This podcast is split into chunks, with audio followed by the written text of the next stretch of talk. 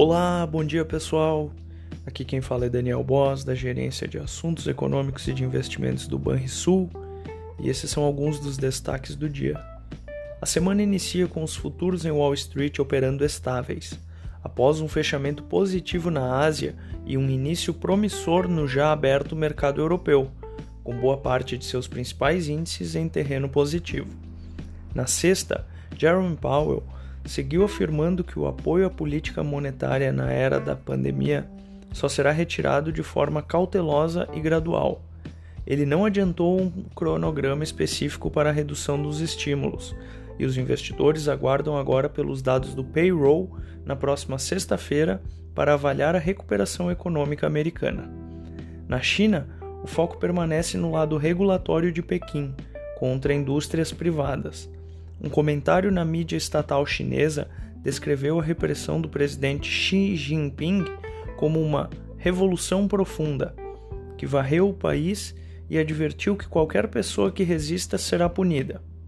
Assim, o cenário segue o mesmo, com bancos centrais ainda cautelosos em reduzir o apoio à política monetária, em parte para conter a inflação, em outra ainda medindo os possíveis atrasos causados pela variante Delta. Os mercados de commodities estão focados no furacão Ida. A tempestade que atingiu a costa da Louisiana interrompeu o fornecimento de energia, fazendo com que o petróleo também opere em queda nesta segunda-feira.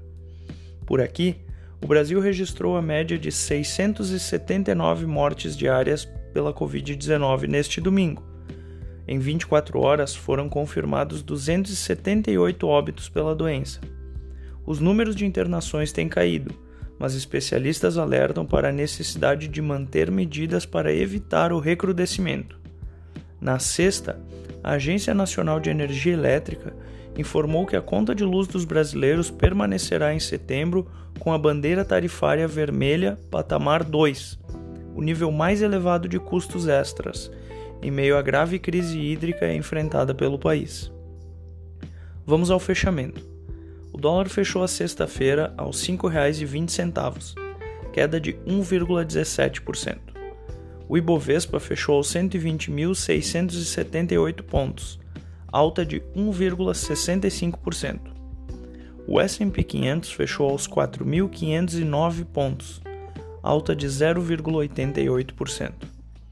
O DI futuro para janeiro de 2022, o juro curto, permanece estável, a 6,76%. Já o DI futuro para janeiro de 2027, o juro longo, cai 9 pontos base, a 9,71%. Agenda do dia. Nos Estados Unidos serão divulgadas as vendas pendentes de moradias, na Alemanha teremos o IPC, no Japão a produção industrial e na China será divulgado o índice de gerentes de compra PMI relativo a agosto.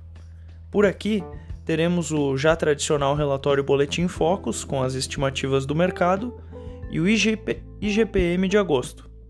Tenham todos um bom início de semana. Até mais.